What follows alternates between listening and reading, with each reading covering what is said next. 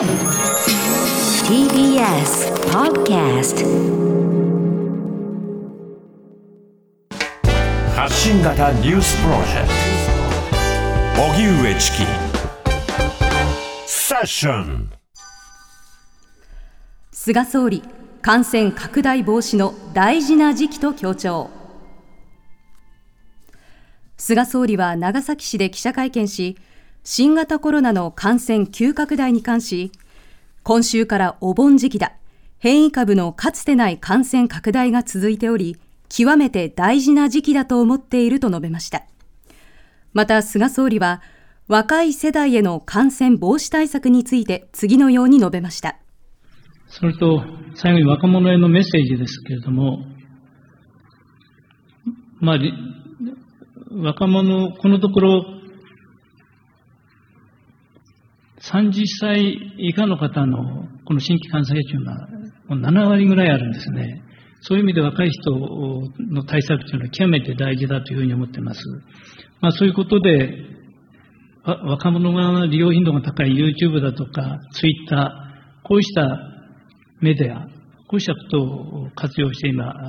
政府では行っています。また、ワクチン接種に、接種のための必要な情報、この専門家の皆さんからですね、えー、分かりやすくお伝えをさせて、えー、いただいてます。一方、菅総理は閉幕した東京オリンピックについて、開催国としての責任は果たせた。国民に感謝したいと述べました。それでは新型コロナウイルス、病院の状況も逼迫していますが、医師、医療スタッフ、そして看護師の方も大変な状況に置かれていると聞きます。はい、医療の外れでの著者で、現在現役看護師として病院に勤めていらっしゃいます。木村恵里さんにお話を伺います。木村さん、こんにちは。こんにちは。よろしくお願いします。よろしくお願いします。お願いいたします。まず現在コロナ患者の病院の状況というのはいかがでしょうか？はい、えっとですね、非常に厳しい状況です、えー、私が働いている東京都内の病院は、コロナ専用の病床が3床、残りの40床が一般病床の体制ですが、はい、7月後半くらいからコロナ病床も一般病床もずっと満床、えベッドがすべて埋まっている状況が続いています。はい、これあのその満床状況が続くということは、その医療関係者の方々も多忙な状況、さらに続くんでしょうか？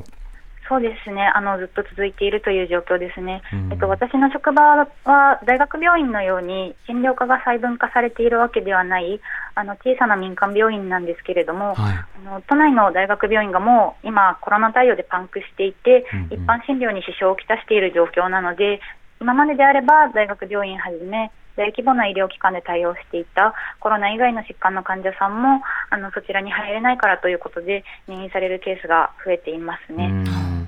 退院される患者さんがおられても、もうすでに次の患者さんが入院の予約をしていて、30分後にはベッドが埋まる、あるいは予約がなくても、その日中には救急搬送で入院があって、ベッドが埋まるといった状況です。うん。これ、その病床が逼迫をしているとなったときに、では、病床は増やせないのか、よく聞かれることだと思うんですが、こちらはどうなんでしょうか？そうですね、えっと、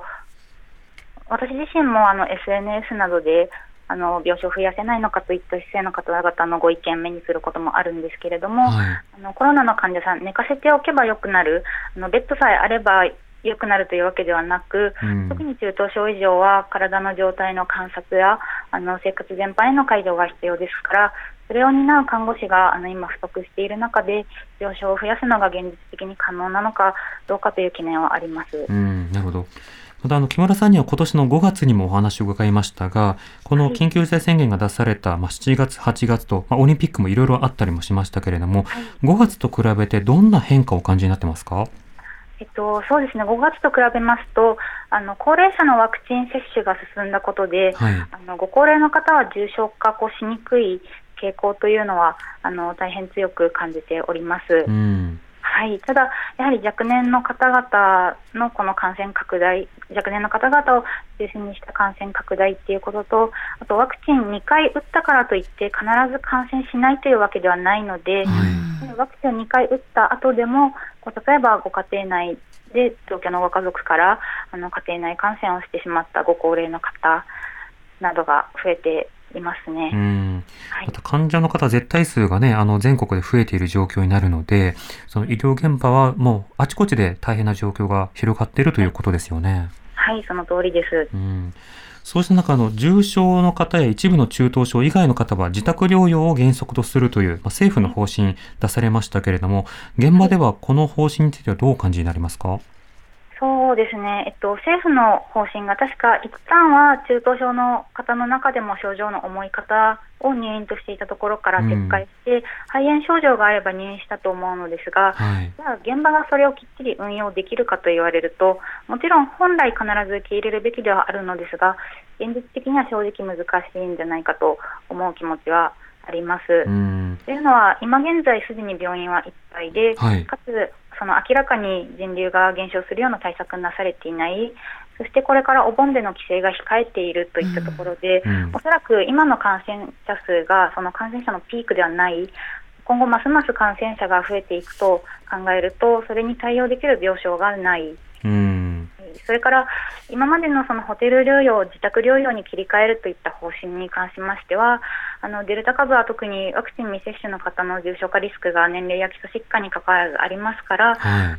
その本来であれば体の状態を観察しやすい、何かあった時に医療者が駆けつけやすい宿泊療養が望ましいとは思うのですが、うん。これも現実的に可能かと考えると、あの民間のホテルにご協力いただく面を踏まえましても、そんなにすぐに増やせるものではない。あの政府の方針に関わらず自宅療養が増えていくのはそうだろうと思いますし、うんただ自宅療養者全員に対応できるだけの医療的なリソースもない、はい。自宅療養者の状態が悪化したときに受け入れられる病院もないといったところで、こう何かこうしたらいいんじゃないかみたいなことがなかなか思い浮かばないのが心苦しいですうね。ん特にその自宅で療養していて、でも重症化リスクのある方は入院しましょうということを政府が発信していたんですが、事前に誰が重症化リスクがあるのかはわからない。また、じゃあ重症化や、あるいは中等症になった場合にスムーズに病院に行けるかというと、今度はその手続きがどこにはい誰をどの病院に割り振るのかという手続きも必要になってくるので、あの医療だけではなくて行政の方にも大変なコストかかりそうですね。はい、本当にそれは感じています。うんえっと、こう直接病院の話ではないのですが、今一つこう懸念していることとして、保健師さんの負担が著しく大きくなっていると感じています。はい。で保健師資格ってあの看護師のカリキュラムの上に別のカリキュラムを重ねて取る資格なので、うん領域として看護師と保健師近いところにいるんですけれどもあの保健師の友人たちからそのコロナの感染者数が増えすぎて入院調整がつかないあとはその感染した方々からこの病に対する不安であったり苛立ちであったりを保健師に対する暴言の形で投げつけられることが増えているといていますし、あの病院であれば満床になって受け入れが止まればそれ以上に忙しくなることってないんですけれどもええ。保健所はそうではない。感染者がどれだけ増えても全員に対応しなければいけない。うん。もうそういったところで保健師の方々が軒並み疲弊しているのであの同じ看護領域として非常に心配しております。うん、なるほど。